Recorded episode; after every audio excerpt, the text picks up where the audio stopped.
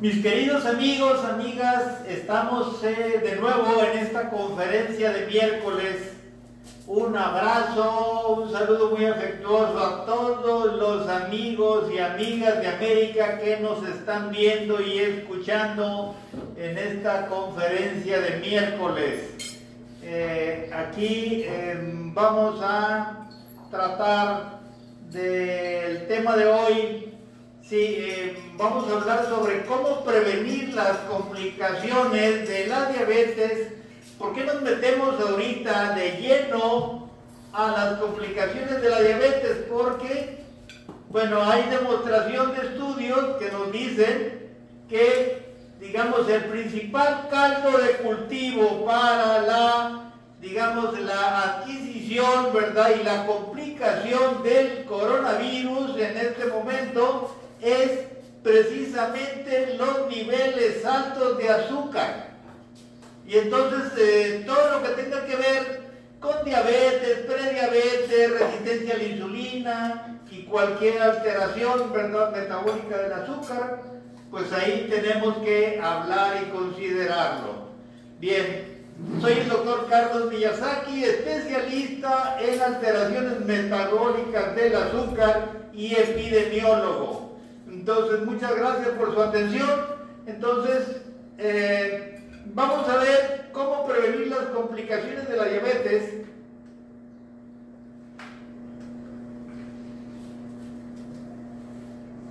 Hay que considerar, en primer lugar, que para prevenir las complicaciones de la diabetes hay que checar el estado de salud.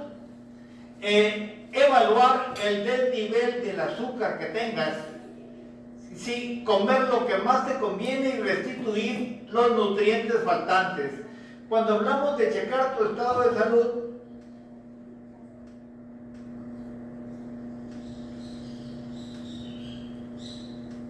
tendríamos que considerar algunos estudios básicos.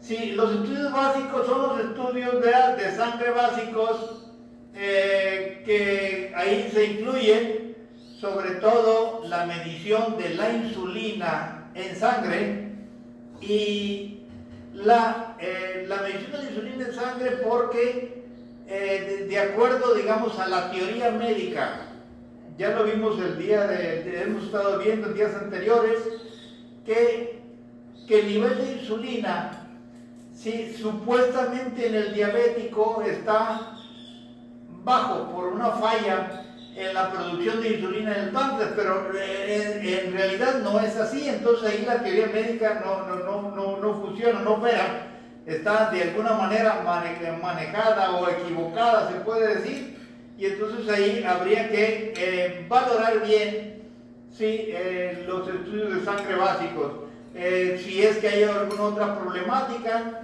también tenemos que uh, un ultrasonido abdominal completo, un electrocardiograma y lo más importante, un escaneo electromagnético que nos va a permitir valorar cómo está la función de cada uno de nuestros órganos.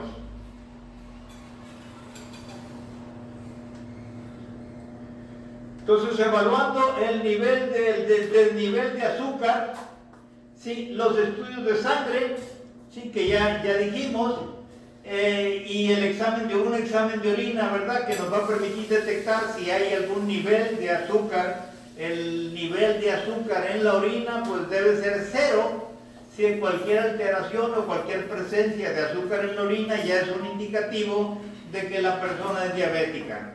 Sí, ahora, el hecho de que el examen de orina salga normal no quiere decir que la persona no sea diabética, ojo, ¿no? Porque ahí, ahí se toman en consideración los otros parámetros.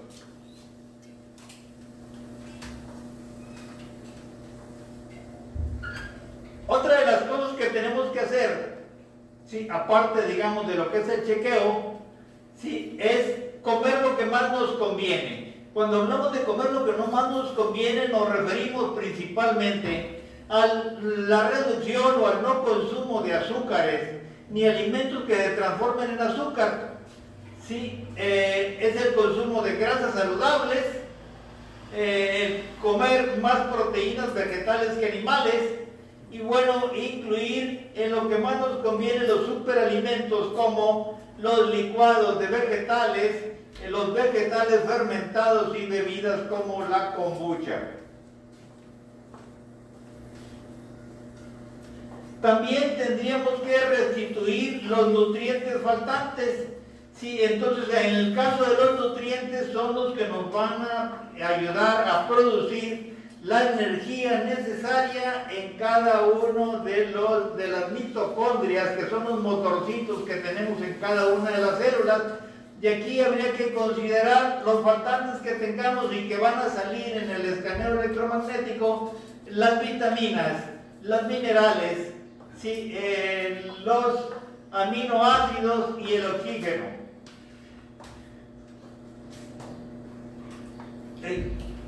Aquí se nos pasó, bueno, en lo que se puede aprender para controlar tu azúcar. Sí, en primer lugar, una de las cosas que se puede lograr es identificar los alimentos que nos caen mal. Sí, entonces eso, eh, eso se puede lograr, la identificación de los alimentos que nos caen mal, de dos maneras, ¿no? Como ya lo hemos mencionado en alguna otra ocasión, en primer lugar, se puede hacer con un glucómetro, entonces se checa el, azúcar en un dedo y entonces ya se prueba, se consume un platito pequeño, ¿verdad? Como de una taza, de una taza de café, si el plato chico, y lo llenamos ese platito con algún alimento que queremos probar, a ver si somos intolerantes o nos causa alergia. Y entonces eh, después del chequeo se registra, supongamos que medimos 90, nos midió 90, ¿verdad? Antes del consumo del, del alimento que vamos a probar. Y comemos el platito del alimento a probar y a los 60 minutos volvemos a medir y anotamos el resultado. Hay que hacer la comparación de los resultados y entonces si hay una diferencia de 4 o más, quiere decir que somos intolerantes a ese alimento. Entonces, si nosotros tuviéramos la práctica y lo, lo, empezáramos a hacer y, por ejemplo, tratáramos de hacer esta práctica con un alimento cada día, al cabo de 30 días pues ya tenemos probados 30 alimentos y en 3 meses pues ya prácticamente, ¿verdad? Que yo creo que cubrimos casi todos los alimentos que podamos consumir, ¿verdad? Que serían 90, entonces es, es algo que vale la pena porque pues eh, es un conocimiento que no tenemos y que pues nos va a servir toda la vida, ¿no? Y entonces eso es lo que habría que considerar. Entonces cuando hablamos de identificar los alimentos que te caen mal, sí, a eso nos referimos, ¿no? Eh, la otra cosa es no depender medicinas de farmacia. Es una de las cosas, ¿verdad?, que hay que aprender. las medicinas de farmacia, eh, ya se los decía yo anteriormente, que en el caso de los diabéticos, todas las medicinas, no quiero saber cuál, ninguna se escapa, todas las medicinas, ¿verdad?, que se toman eh, para el control del azúcar, hacen más daño que bien. Y entonces en mi experiencia personal, yo tengo siete años atendiendo diabéticos, eh, controlándoles su azúcar y muchos de ellos curándolos, eh, y eh, lo que he visto que es más dañino que beneficioso el consumo de, mm, de, medicinas, ¿verdad? Para diabetes, para el azúcar, puesto que no detienen las complicaciones de la diabetes, que es de lo que estamos tratando, de eso se trata, ¿no? Entonces, si tú estás tomando una medicina 10 años, 20 años y no te detiene las complicaciones. ¿Cuáles son las complicaciones? Complicaciones de ojos, en donde puedes llegar hasta perder la vista, ¿verdad? Por daños en la retina, o bien sufrir un infarto, ¿sí? o bien, ¿verdad? Que tus riñones se vayan deteriorando al punto en que caigas en insuficiencia renal por el deterioro del riñón. Y entonces si las medicinas no nos sirven para detener las complicaciones, entonces ¿para qué las usamos? ¿No? Y entonces eso es lo que yo he visto a lo largo de los últimos 25 años. O sea, en mi caso personal, yo tenía pacientes, ¿verdad?, que atendía desde los años 90 y durante más de 10 años religiosamente acudían conmigo mes a mes, les mantenía sus niveles de azúcar por debajo de 100, incluso la gran mayoría abajo de 90, y a pesar de eso, muchos de ellos quedaron ciegos, sufrieron infartos, ¿sí? Eh, y, y, a pesar de tener ese buen control, ¿verdad? Las mediciones mensuales, a pesar de que sus niveles de azúcar estaban normales, ¿verdad? Se puede decir bien normales. Pero ¿qué es lo que pasa, verdad? Que el, el daño es a nivel celular, entonces quiere decir que podemos bajar con las medicinas el nivel de azúcar en la sangre pero no vamos a bajar el nivel de azúcar en las células. Y entonces por eso es que no se detienen las complicaciones. Y por eso es que no sirven de mucho las medicinas tomadas para el azúcar, ¿verdad? Este, ahí me van a disculpar, ¿verdad? Nuestros colegas, pero ahí es algo que eh, cae por su propio peso y bueno, que es algo que está probado y demostrado, eh, digamos, a nivel mundial ya a estas alturas está muy claro que el 90% de los diabéticos, eh, digamos que son tipo 2, ¿sí? ese 90%, se puede decir que no, no llega al 10% el número de diabéticos en donde eh, hay alguna falla del páncreas y entonces ahí se requiere así alguna medicación en determinado momento aunque también es discutible, ¿no? Porque aún en ese caso del 10% es posible, es posible controlar, por lo menos en ese caso, si no curar en el caso de los que tengan falla del, páncreas, es posible controlarlos aún sin medicina y aún sin insulina, dependiendo del porcentaje, del porcentaje de daño que tenga su páncreas. Por eso es importante llegar a la profundidad de la, valoración y entonces poder eh, definir si se mantiene con dosis mínimas de insulina o podemos eliminarla. No, en mi experiencia se puede decir que el 50% de los diabéticos tipo 1 se les puede quitar la insulina también. Sí, entonces en ese sentido yo tengo ahí algún par, unos tres casos, tres casos jóvenes, sí, que tienen ese problema y que ahí se mantienen, han aprendido, ¿verdad?, a convivir con su padecimiento sin utilizar insulina. Entonces sí se puede.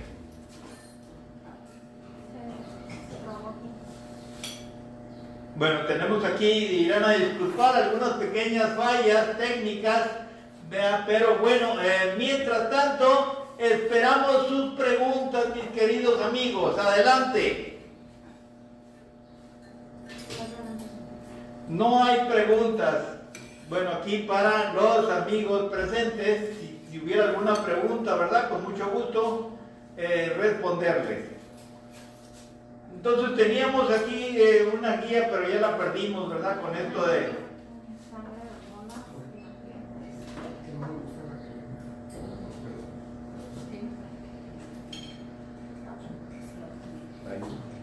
a preguntar. Sí, dime.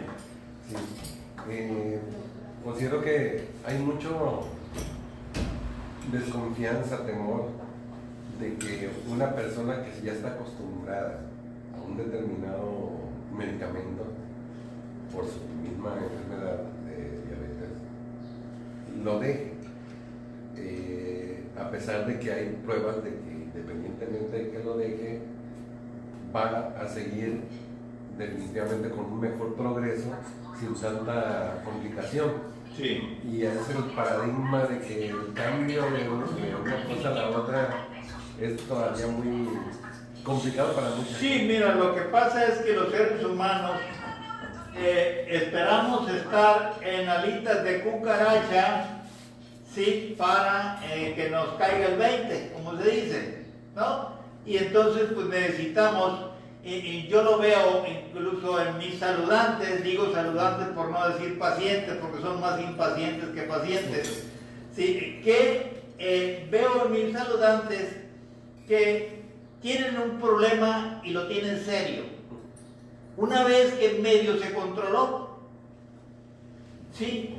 no aspiran a llegar al fondo y resolver de raíz su problema Sí, entonces eh, los seres humanos nos acomodamos, tenemos una tendencia a acomodarnos, a no, no cambiar nada.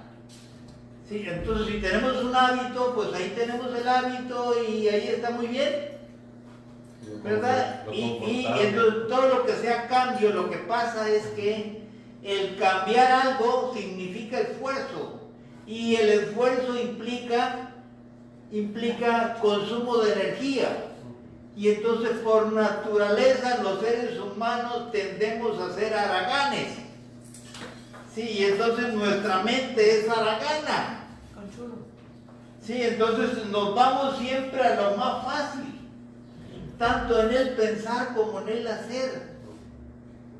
¿No? Y entonces, pues, ahí siempre buscamos lo más fácil, eh, supuestamente lo mejor, pero lo más fácil, ya si lo mejor significa un esfuerzo más, mejor así la dejamos, nos conformamos, ¿no? Y entonces se necesita, sí, que tengamos, tengamos la percepción del miedo, de la amenaza, tener el problema encima. Simplemente, ¿verdad? Alguien que tuvo un infarto y sabe, o sea, por ejemplo, se recuperó de ese infarto y sabe, digamos, que eh, ponerse una papalina, ¿sí? O sea, beber, una, o sea, festejar en grande, ¿verdad? Con licor o cerveza, lo que sea, que puede ser no saludable.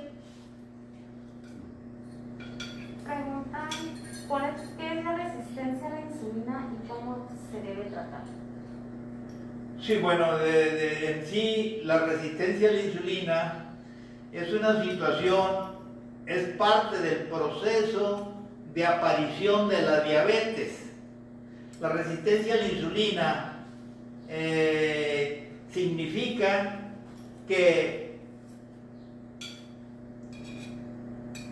se ha consumido durante años tal cantidad de alimentos que contienen azúcar o que se hacen azúcar sí que el organismo tuvo que no solamente repartir ese azúcar a nivel celular en todo el cuerpo, sino que además no fue suficiente, llenó todas las células y todavía como sigue teniendo altos niveles de azúcar en la sangre, si el mismo cuerpo humano que es muy sabio, entonces transforma ese exceso de azúcares en grasas acumuladas sí, en el hígado y alrededor de los diferentes órganos y alrededor del abdomen. Y entonces eh, eso lleva, ¿verdad?, a que la insulina, por eso se llama resistencia a la insulina, la insulina ya no hace su efecto. ¿Por qué? Porque está tan... El papel de la insulina es meter el azúcar a la célula. Y el papel de la insulina también, en segundo lugar, es el exceso de azúcar que no se puede meter a la célula, guardarlo en forma de reserva, de grasa.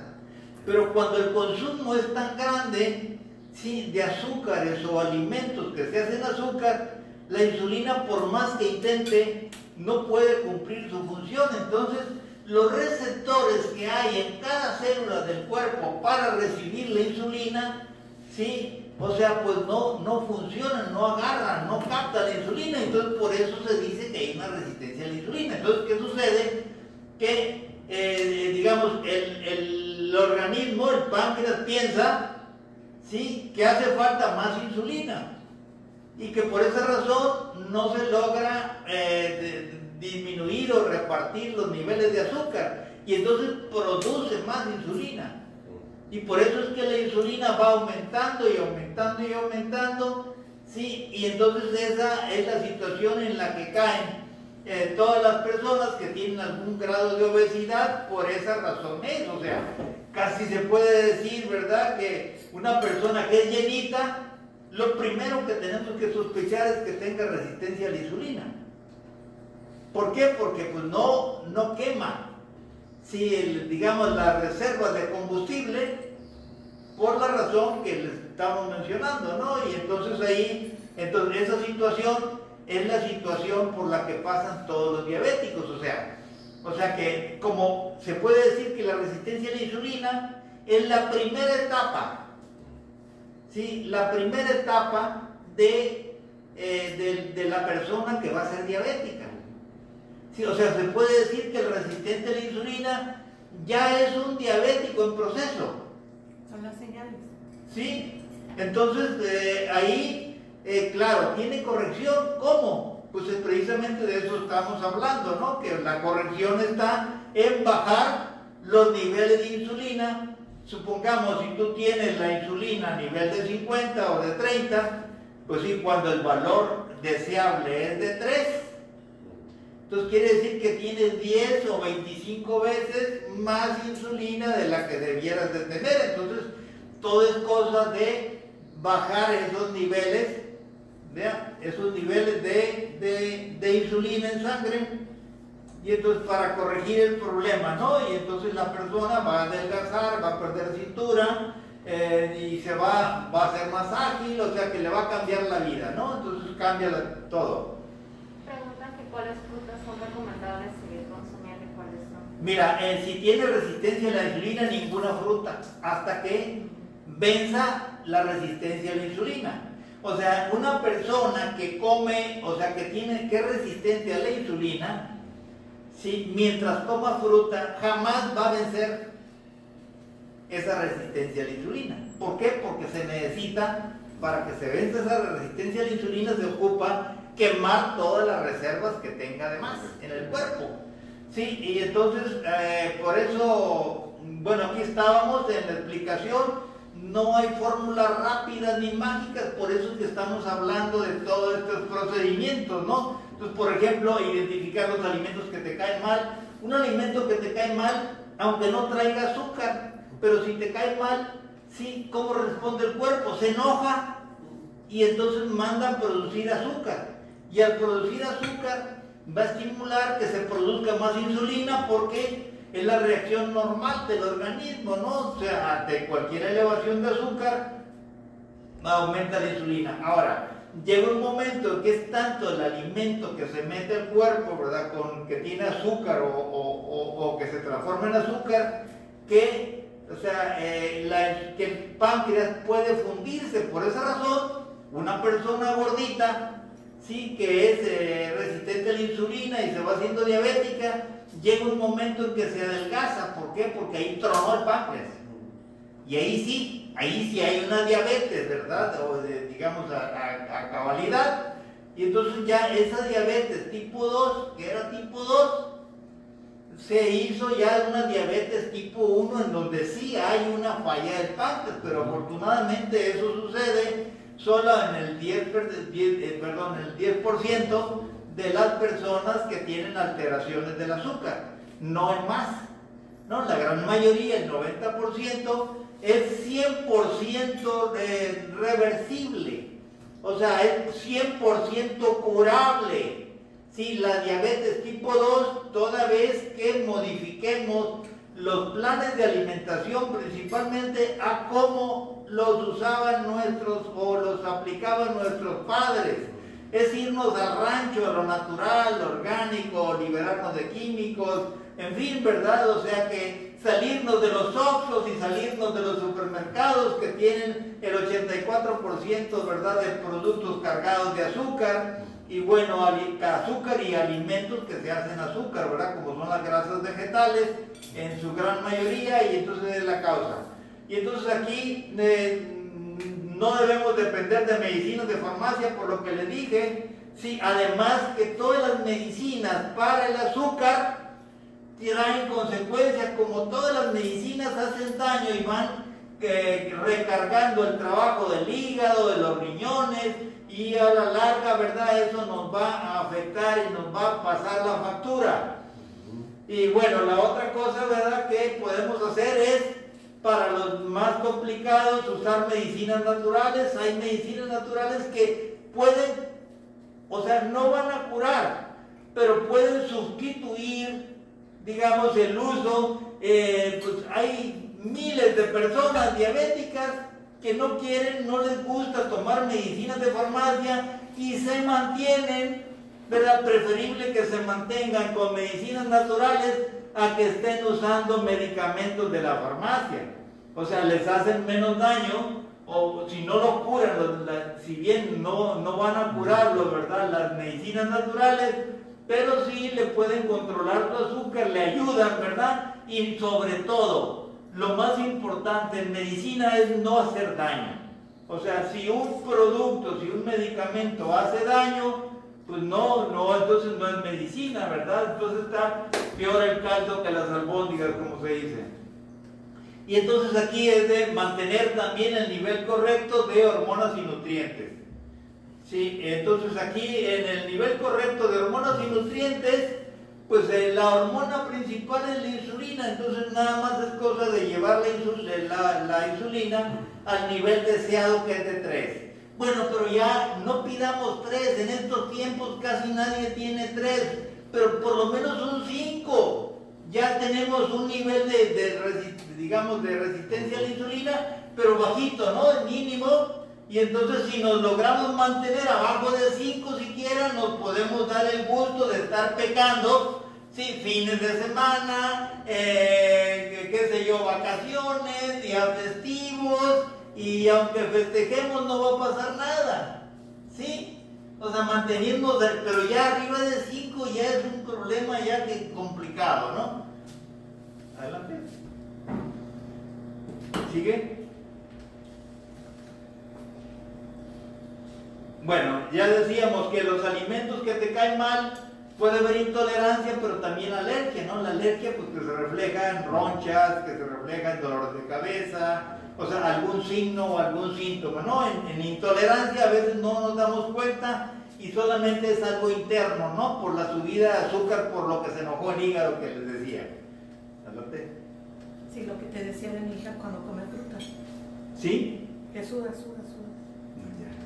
Pero quizá es por eso, ¿no? Porque, o sea, e, ella debe tener muy probablemente ya resistencia a la insulina. Entonces hay que medirla, hay que checarla. Y entonces en ese caso, sí, de acuerdo al chequeo, entonces hacer las modificaciones, aplicar el plan adecuado y entonces corregir el problema, ¿no? Entonces para que eh, pueda seguir comiendo las frutas que le gusten.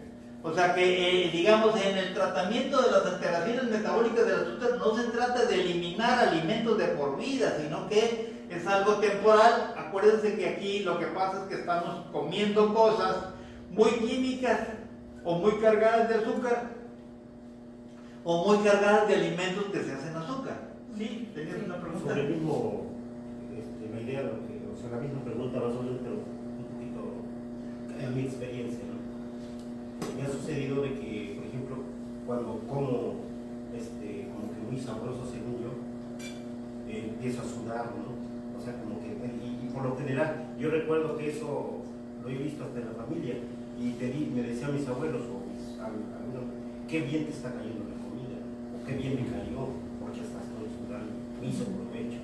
Entonces quisiera saber realmente por qué sudas cuando, cuando comes, cuando sí, efectivamente, como por ejemplo, no sé, o tomas un café o tal vez por lo caliente, ¿no? pero la comida. El picante. La comida o el picante y sudas. Sí. Sí, mira, lo que pasa es que ahí eh, hay alteraciones hormonales. Y entonces ahí se activan, se activan eh, hormonas, digamos, del sistema simpático. Sí, sobre todo la adrenalina, la noradrenalina, el cortisol, que son las hormonas que nos, nos preparan para, eh, digamos, para las situaciones difíciles, para la supervivencia. Y entonces son hormonas nos activan, activan todos nuestros órganos y entonces nos pone, eh, digamos, en, eh, es como si nos pusieran en un estado de alerta. Sí, es un estado de alerta, es un aviso y, bueno, de que algo está, o sea, el cuerpo está acelerado, sí, y entonces esa es la razón, ¿no? De que pueda suceder eso. ¿Ese efecto? ¿El gasto energético de los alimentos? ¿Cómo? ¿El gasto energético de los alimentos puede ser? No, más bien la, estimulación del sistema nervioso simpático. Ah, por eso también cuando consume, se consume alcohol, digamos, te echas tu copita y ya como que te pones calientito, ¿no? Sí. Y, vaya, sudas. Inicialmente, ¿no? Sí, inicialmente, ya después hay un efecto contrario, ¿no? O sea que no es lo mismo una o dos copitas, ya después de la tercera, quién sabe cómo te vaya, ¿no? Y Entonces, es, es una, así según entiendo, es así que el cuerpo está reaccionando a esos estímulos. Claro, cualquier estímulo, Como cualquier Que sea ingerido, sea oído, A ver, ahora, o sea, puede ser a través del olor, a través del oído, a través de qué sé yo, ¿no? entonces, sobre este mismo. Incluso a través de la vista, ¿no? O sea, la percepción, Sí. porque, por ejemplo, para una persona, sí, algo puede verlo como muy negativo, ¿no? Y entonces eso incide en la persona para que se altera todo su sistema nervioso y su sistema hormonal. Bajo esta misma situación, el asunto de que por ahí yo he, este, me han platicado, o sea, no me han comentado de que el hecho de que sudes es que tu hígado está trabajando de más. ¿Qué tan cierto es? Sí, pues se pudiera ser, ¿verdad? Lo que pasa es que ya hay una alteración. Cuando tu hígado trabaja de más, sí, es que hay una activación intensa del sistema simpático. Entonces, Sí. es- es- O sea, se, se están reforzando todos los órganos.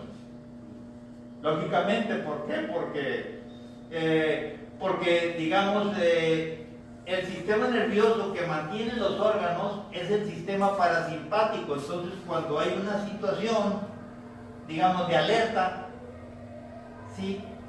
todos los órganos batallan para cumplir su función. Todititos. ¿no? Y entonces hay alteraciones en ese sentido. Entonces tiene que ver con los sistemas nerviosos, con la estimulación de uno o del otro, ¿sí? Preguntan que aparte de frutos y alimentos azucarados, ¿cuáles otros alimentos hay que eliminar cuando hay resistencia a la insulina? Sí, mira, eh, ahí vamos a, vamos a seguir viendo, ¿verdad?, sobre esto. Vamos llevando un orden adelante. Bueno, entonces ya veíamos lo- el uso de los antidiabéticos orales y de las insulinas. Sí, adelante.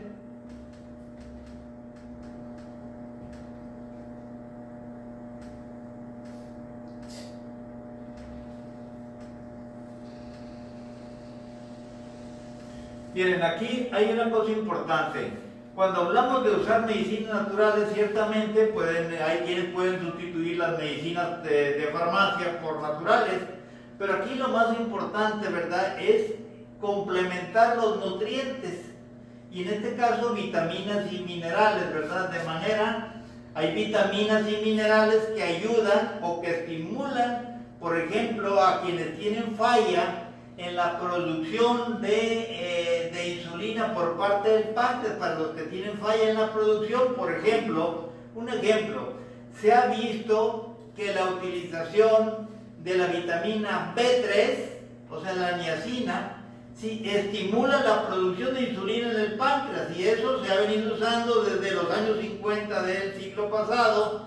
Sí, el doctor Gerson, eh, digamos un famoso médico alemán, que lo utilizaba ya desde 1940 en Nueva York, luego que se vino de Europa por la persecución de los nazis. Entonces él- él salió de allá y fue, fue asilado ¿verdad? A los Estados Unidos. Y bueno, él, pues, eh, eh, para los que no lo saben, el doctor Gerson eh, hizo, trató diabéticos, trató migrañas, a través de la alimentación y después enfermos de cáncer también. Después, pues, o sea, sus descubrimientos no les gustaron, ¿verdad? A los eh, fabricantes de alimentos y medicinas y entonces eh, fue, o sea, sufrió un intento de envenenamiento y por fin, ¿verdad? O sea que lo hicieron, eh, o sea, fue, digamos, eh, eh, fue liquidado, fue asesinado, ¿verdad? En aquellos años, ¿no? En los años 50 empezó a ser público eso. Y entonces incluso la terapia Gerson, famosa para la cura de los cánceres, está prohibida, por ejemplo, en los Estados Unidos. O sea, todo aquel médico que aplique la terapia Gerson se le quita su licencia médica, si por lo menos es lo que le va a suceder. Y entonces, pues sí, o sea, que es lo que hizo su hija, su hija, una enfermera, sí, entonces abre una fundación en San Diego, en California, y entonces se conecta enfermos de cáncer que quieran y los traslada a la ciudad de Tijuana, lo ha venido haciendo desde los años 60 o 70, sí, y en Tijuana es donde se han curado muchos enfermos de cáncer, eh, digamos, eh, con esta, este tipo de terapia, Gerson, ¿no? Eh, y, bueno, esta, es, una, es una cosa importante. Entonces, ellos ya utilizaban en, en Tijuana esa niacina, ¿verdad? precisamente por la enseñanza del doctor Gerson.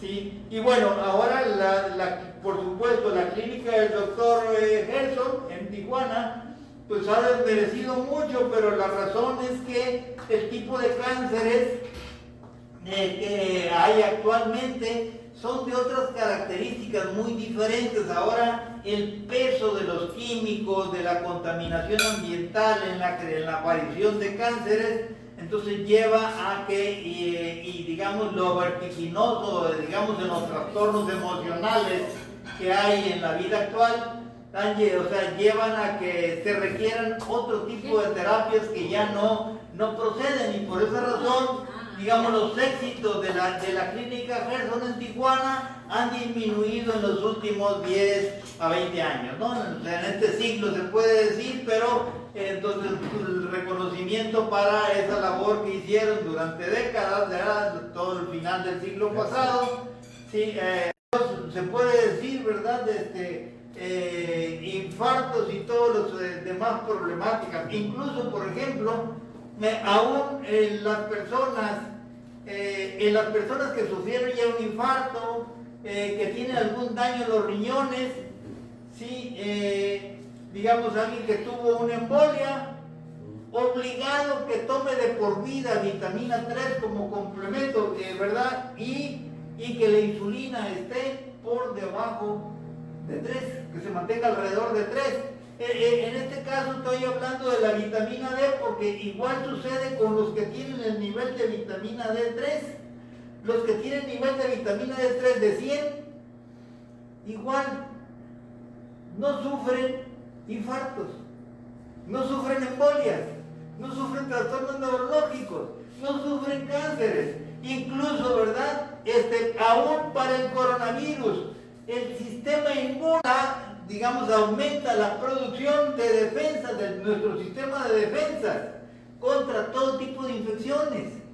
Sí, miren, eh, yo en lo personal, en el caso del coronavirus, por lo que eh, se dice en el mundo, pero en lo personal, los casos de herpes, los, por ejemplo, o los catarros, se reducen a la mitad del tiempo tomando solo vitamina D, aunque no tomen ninguna otra cosa. ¿Sí? O sea, ¿qué quieres? ¿Por qué razón? O sea, no es que en sí sea un antiviral, sino que fortalece el sistema inmune y el mismo organismo Sí, se encarga, ¿verdad?, de las defensas necesarias para este, corregir el problema, ¿no? ¿Y dónde lo encontramos la vitamina? Ahora, la vitamina D3, o sea, se puede consumir hasta de 20.000 unidades, ¿sí? Es más, es obligado en todos aquellos que tengan trastornos o, por ejemplo, como protección, ¿sí? Como para mejorar el sistema inmune, pues es que es de consumir eso, ¿no? Y tratar de mantener. Ahora, quiero que sepa que el nivel en México y en los Estados Unidos, el nivel promedio es de 20 a 25. Quiere decir que está cuatro veces por debajo del nivel deseable. Incluso en los cánceres está demostrado, por ejemplo, mira, hay un centro eh, dirigido por un cubano argentino, Ernesto Prieto Gratacos, ¿sí? que está en Buenos Aires él dirige uno de los mejores centros de atención de cáncer del mundo. Y entonces ahí él tiene la demostración con su equipo de que todos los cánceres van a mejorar si con niveles de vitamina D3 lo sube hasta 200, no, no a 100. El 100 digamos como protección, como preventivo, pero para forma procedimiento curativo sí, los llegan a subir hasta 200, o sea que eh, no es cierto que haya niveles de intoxicación.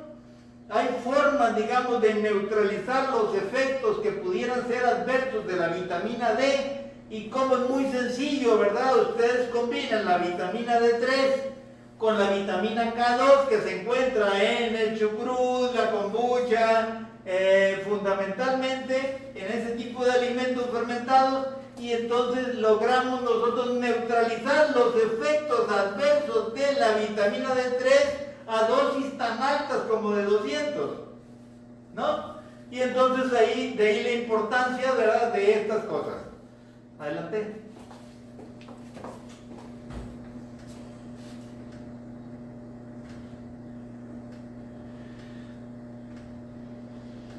Bueno, eh, las herramientas para prevenir las complicaciones de la diabetes, ¿no? Ya lo vimos eh, en estudios, estudios de sangre, examen de orina, estudio de excremento, casi todos, si son, digamos, provocados o desencadenados por algún conflicto, conflicto biológico, hablo de biológico para que no se entienda que es algo psicológico, ¿verdad? Que es algo simplemente mental.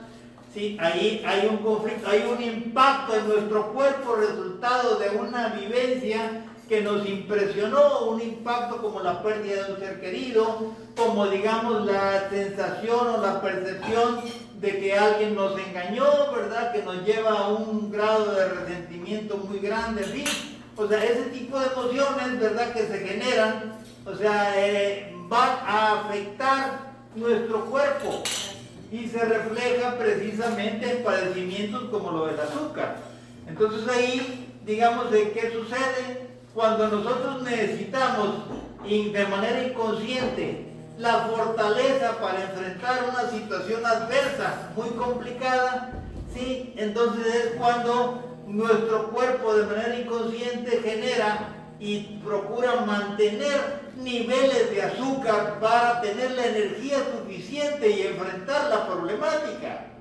Sí, esa es la explicación por qué aparece la diabetes en personas y que de repente eh, pudiera ser que apareció una situación diabética y, solucionado el conflicto, si el problema, digamos, que se generó emocional, resuelto, si desaparece la diabetes. Yo he visto casos de esos. Sí, increíble, pero así sucede. ¿No? Entonces, digamos, hace algunos unos cuatro años aproximadamente, pues una, una persona eh, era un vendedor ambulante. Sí, entonces tenía su problemática y de repente apareció con niveles de azúcar 200, 250 en ayunas, ¿verdad? Ah, caray. Sí, y entonces, pues sí, o sea, digo, pero yo no quiero tomar nada. Me dice, bueno, pues entonces, entonces probamos y, le sugerí que tomara este, semillas de moringa combinado con semillas de venadillo. Sí, y entonces, bueno, eh, ya he hecho los estudios, después al cabo de tres meses, o sea, más bien a los seis meses, porque lo vi, le di la sugerencia y ya no lo volví a ver. Ah, ¿qué pasó? Ya lo vuelvo a ver a los seis meses, ¿no? ¿Y qué pasó? No, pues fíjate que eh, pues, esta problemática que tenía ya la resolví y bueno, me curé con eh, las semillas de venadillo y con la, la, moringa, ¿no? Pero sí, en realidad la cura no estuvo ahí, la cura estuvo que resolvió su problemática emocional y entonces coincidió, ¿no? Entonces el Señor se la achacó. Ahora, indudablemente que eso, eh, el, el venadillo como la moringa, ayuda a manejar los niveles de azúcar, ¿no? pero no la curación, la curación fue su misma terapia, la resolución de su problemática emocional, ¿verdad? Que le curó el conflicto biológico y tan tan, se acabó. No, ese es por mencionar un caso. Y bueno, aquí en las herramientas, el plan de alimentación el plan de alimentación. Sobre el plan de alimentación diríamos, ya hemos hablado mucho sobre esto, pero habría que considerar eh, los alimentos eh, no granos, los granos todos se hacen azúcar, por el gluten y por los carbohidratos que tienen. También tenemos los azúcares, los endulzantes, ¿verdad? De sobre que, que no son azúcar, que son sustitutos. Esos, eh, por ejemplo, aumentan la producción de insulina, aunque no suben el azúcar en sangre, pero aumenta la insulina y al final de cuentas sale peor. ¿Sí? ¿Por qué? Porque más rápidamente, digamos, se funde el páncreas con endulzantes como la, eh, ¿cómo se llama? La NutraSweet, como el, eh, ¿cómo se llama el otro? este, no, no, Esplenda, como Esplenda, ¿no? Esos, esos endulzantes son terribles. Sí, y, bueno, hablo de, de, marcas, ¿verdad? Pero es la sucralosa. Y, y, el otro caso es el de la, eh, bueno, no me recuerdo ahorita la fórmula, pero son los nombres comerciales de eso, ¿no? Eso es propaganda para ellos. bueno, entonces en cuanto al plan de alimentación. ¿Y esta que venden en sobrecitos en los comercios? No, igual a la del stevia en sobre trae otro endulzante químico agregado. Sí, entonces tiene una parte de stevia y tiene otra combinación ahí. ¿No? Que es un derivado, un azúcar derivado de alcohol. Y pues sí, ya eso se, pues sí, en el caso, por ejemplo, en el caso tuyo, pues sí, yo eso ya te lo había mencionado desde hace un par de años, ¿no? Sí, pero, pero sí, así es, o sea que eh, nos engañan muy fácilmente en el comercio, ¿verdad? Con los endulzantes y bueno, eso nos, nos afecta. Eh, la otra cosa, ¿verdad? Es no lácteos, todos los lácteos, sobre todo los yogures terribles. Los yogures son terribles porque no hay yogur sin azúcar ustedes ven en el supermercado, yogur no contiene azúcar. Pues no contiene azúcar, pero mentira, pero tiene endulzante. Y esos endulzantes van a aumentar la producción de insulina. Y además de eso, la simple proteína, ¿verdad?, del yogur, ¿verdad? Eh, la proteína en exceso se convierte en azúcar también y por una vía mala, que es cancerígena, ¿no? Sí, es la vía emetor llamada, ¿verdad?, que va a terminar en una situación, digamos, de, de, cancerígena. Y luego tenemos en cuanto a alimentación, pues eh, los almidones, vean que más quieren que la avena, que dicen que es tan saludable. Sí, pues es, la avena es, es almidón, es azúcar simple. Y además que no hay ahorita avena sin gluten y el gluten ¿verdad? Inflama el organismo por dentro y estimula igual, eh, hace que se enoje el hígado eh, y, bueno, o sea, es que casi no hay alimento. Todos los almidones, sea papa, sea, y si son fritas, pues con mayor razón, ¿no? Porque usan aceites vegetales. Y los aceites vegetales todos se hacen azúcar.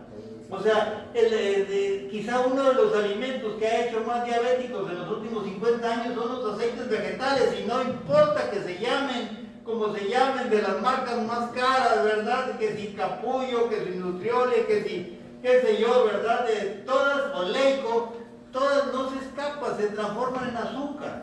Incluso aún cuando me digan de del aceite de olivo, del aceite de olivo en México y en los Estados Unidos está probado según investigaciones que más del 90% de los aceites de olivo en México y Estados Unidos está adulterado, mezclado, ¿verdad? Con eh, los aceites de vegetales de otro tipo, ¿verdad? Y que permiten pues mejores ganancias para los envasadores, ¿no? Porque ciertamente lo importan de Europa, sí, si es italiano ya viene normalmente alterado y si es español puede ser que venga puro, pero los envasadores acá en América ya les cambian la cara, ¿no? Y entonces eso sería en cuanto al plan de alimentación. La fruta les da olor deseable, si tiene resistencia a la insulina, como me preguntaba ahí una persona, pues lo conveniente es que corrija su resistencia a la insulina. Se puede lograr en 90 días. No ocupamos más tiempo para corregir el problema. Si una resistencia a la insulina, una diabetes 2, si resistencia a la insulina, una prediabetes, se corrija más tardar en 90 días. No ocupa más tiempo. Y entonces es cosa de Después de eso, sí, construye un va construyendo en esos 30, 90 días un estilo de vida saludable, es hábitos, la vida son hábitos. Es el hábito de hacer tal cosa, de no hacer tal cosa, de hacerlo eventualmente y despreocuparse para no estar limitado. O sea que los fines de semana, los días festivos y los, eh, las vacaciones, ahí que se nos olviden las dietas, y ahí entonces nos liberamos y comemos lo que nos dé la gana. Y entonces nos recomponemos a nuestro regreso. La cosa es, o sea, eh, ni muy muy ni tan tan. No, o sea, no tendríamos por qué dejar de consumir algún alimento de por vida como mucha gente piensa. De hecho, en el caso de las frutas, lo deseable, la forma más correcta de consumir frutas es comer las frutas locales. ¿Por qué? ¿Por qué las frutas locales? Porque la naturaleza es muy sabia. Sí, y entonces nos regresa a través de las frutas producidas en la región donde vivimos los minerales y las vitaminas que nos hacen falta. Es como si estuviera dando vueltas. O sea, todas las sustancias nutritivas, ¿verdad?, de la naturaleza combinados con nosotros, los que vivimos en esa parte de la naturaleza, se va dando vuelta y va girando. Y por ejemplo, eh, si no hay eh, suficientes minerales y vitaminas en la tierra, pues a lo mejor la adquirimos por otro lado, ¿no? Y en muchos casos tenemos que completarlo, para eso es bueno las mediciones de, de esas sustancias a través de escaneos electromagnéticos sobre todo, y entonces ahí medimos y valoramos y consumimos lo que nos haga falta, ¿no? Entonces eso sería, si hay, Que ya comprobamos que la señora que vive en el campo está súper muy, muy bien. ¿sí? Cuando hiciste la medición, no recuerdo cómo se llama la señora. Ah, ya. Sí, la Estuvo señora, Súper bien sí. comparada con cualquiera de nosotros. Sí. Funciones de la insulina y la diabetes. Y luego vemos ahí el riesgo del corazón y los vasos sanguíneos. ¿Sigue?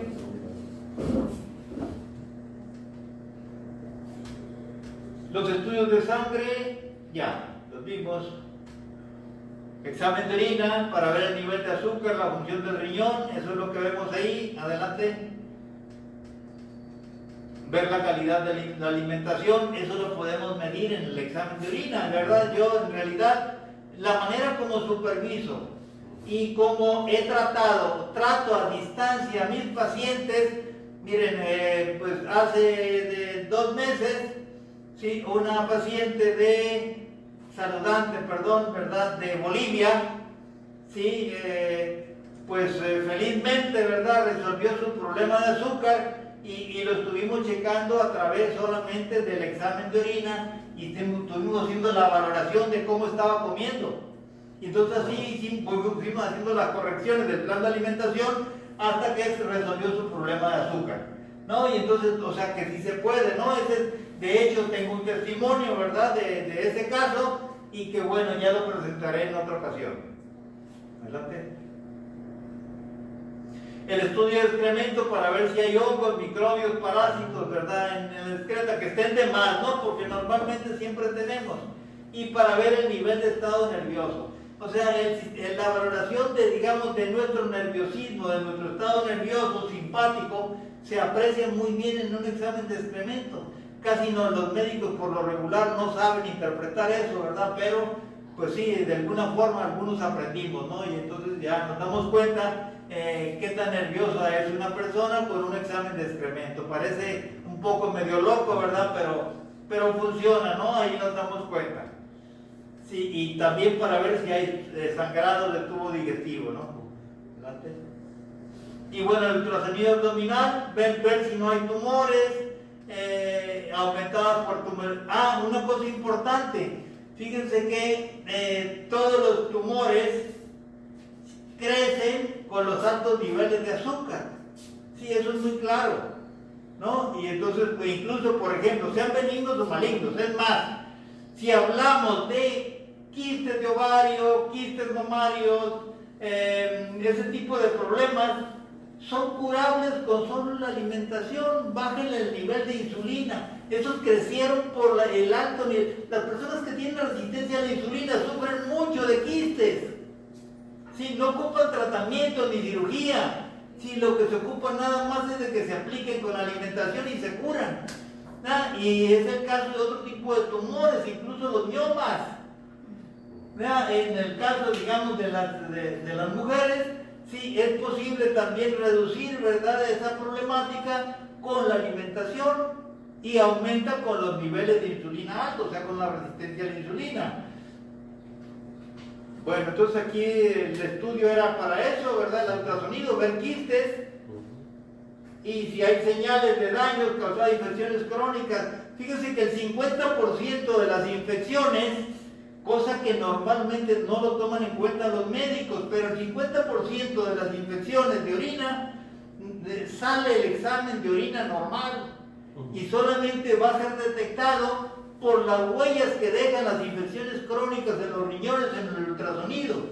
Y otra cosa que, digamos, de los especialistas de ultrasonido, no todos detectan ese tipo de infecciones, ¿verdad? Entonces, por eso yo reconozco mucho a aquellos especialistas de ultrasonido que este, son capaces de detectar y de reportarme sí, ese daño crónico de la infección en eh, los riñones. ¿eh? Entonces, eh, eso sería, adelante.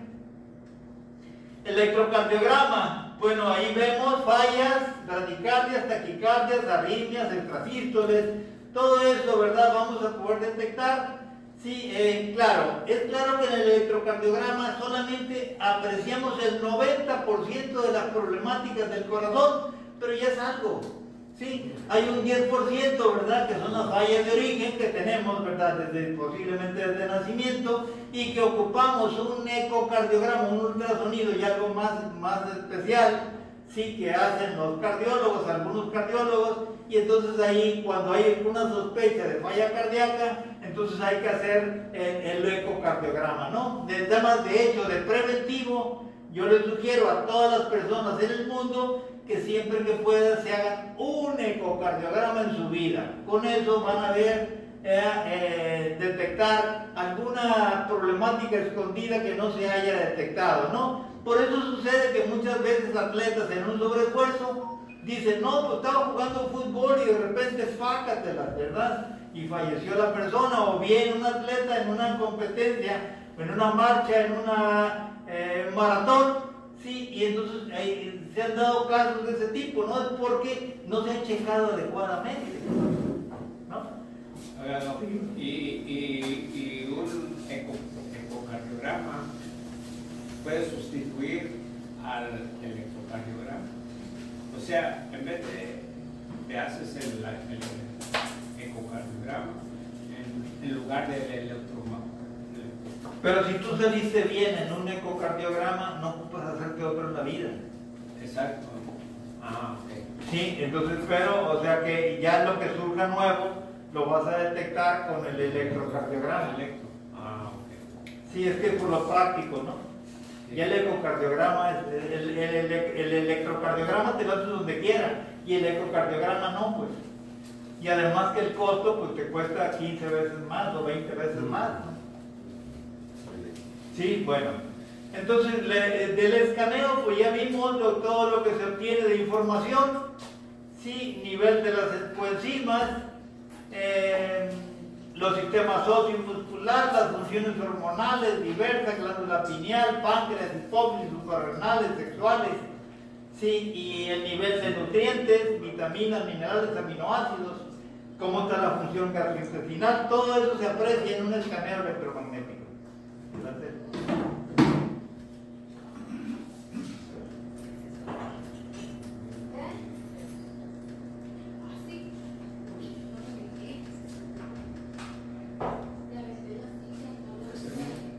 Sí, también se pueden ver. Ahí, funciones mentales, la memoria, el aprendizaje, la resolución de problemas, la incluso la capacidad de creatividad se ve, se puede apreciar en un, en un eh, eh, eh, digamos, escaneo electromagnético, ¿no?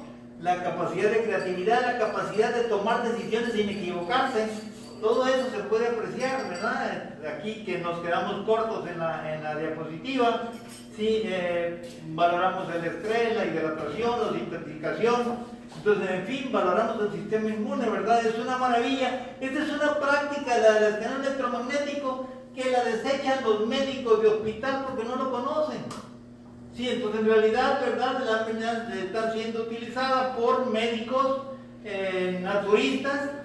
Incluso el problema con los médicos naturistas que no le sacan el jugo suficiente porque como no tienen la experiencia médica de hospital, entonces se, se ocupa, sí, el, digamos, el estudio complementario, ¿verdad? No, no debiera de ser medicina alopática y alternativa, sino que tendría que ser una sola, pues, o sea, todo lo que nos sirva para mejorar la salud del ser humano, bienvenido, venga de donde venga, ¿no?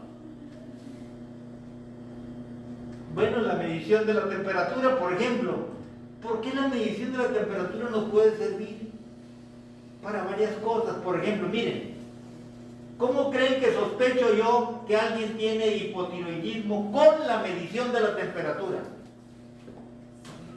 Si yo veo una persona que tiene 36.5 de temperatura, si con un termómetro puesto debajo de la lengua, casi seguro, casi estoy seguro que tiene hipotiroidismo, porque es una característica, ¿no? Y entonces vale la pena por eso, siempre checar cuál debe ser la temperatura. O bien, digamos, si alguien que se queja de dolores de cabeza, dolores de cuerpo, si no se mide la temperatura, pues no vamos a saber tener la idea de que tenga algún proceso infeccioso, algún tipo de infección. Entonces, porque a veces, si, si hay, digamos, un dolor de cabeza, si hay un dolor de cabeza y, y, y este, y no, eh, o sea, y no, digamos, no se quita el dolor de cabeza, eh, ¿cómo descartamos que no sea por una infección? ¿No? Si no tiene temperatura, pues entonces ya pensamos que puede ser que se desveló, que eh, algo emocional, ¿verdad? Algún impacto que tuvo, alguna preocupación, ¿verdad? Entonces ya nos ayuda a llegar al diagnóstico, ¿no? Entonces para eso todo eso nos sirve esas mediciones. Sí, igualmente, ¿verdad? Este, la presión arterial. Sí, eh, pues, pues, por ejemplo, medimos la presión arterial, a veces es una manifestación de una alteración emocional. Entonces hacemos algún ejercicio, eh, digamos, eh, mental que ayude a regular el sistema nervioso. Si se le controló la presión, quiere decir que eso era. Si no, pues a lo mejor hay que sospechar que tenga alguna alteración cardíaca. ¿no? Entonces la combinación, digamos, de procedimientos sí nos ayuda muchísimo a llegar a la valoración correcta, ¿no? Y bueno, adelante.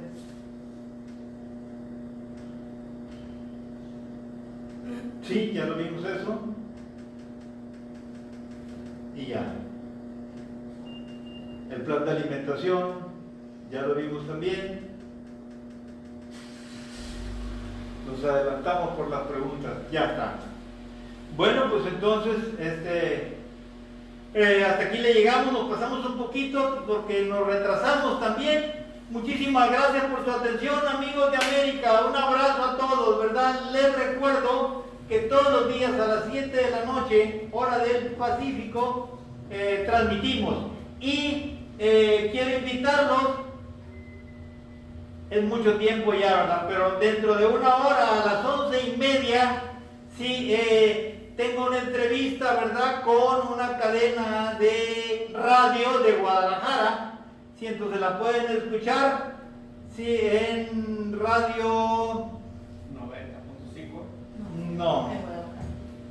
Eh, ¿Cómo se llama la radio? Ahorita mandas el mensaje. Bueno, pues les paso un mensaje, ¿verdad? Para decirles dónde se puede escuchar la entrevista, pero es una entrevista, ¿verdad? Que vamos a tener eh, con la eh, Patricia eh, Flores. Patricia Flores Osuna. Flores Osuna, sí, una prestigiosa locutora de- que tiene su programa en Radiorama en Guadalajara, Radiorama. Pero ¿Qué? la conexión Sí, es AM 1250 AM, esa es la frecuencia, sí, a las once y media. Muchísimas gracias por su atención y hasta la próxima.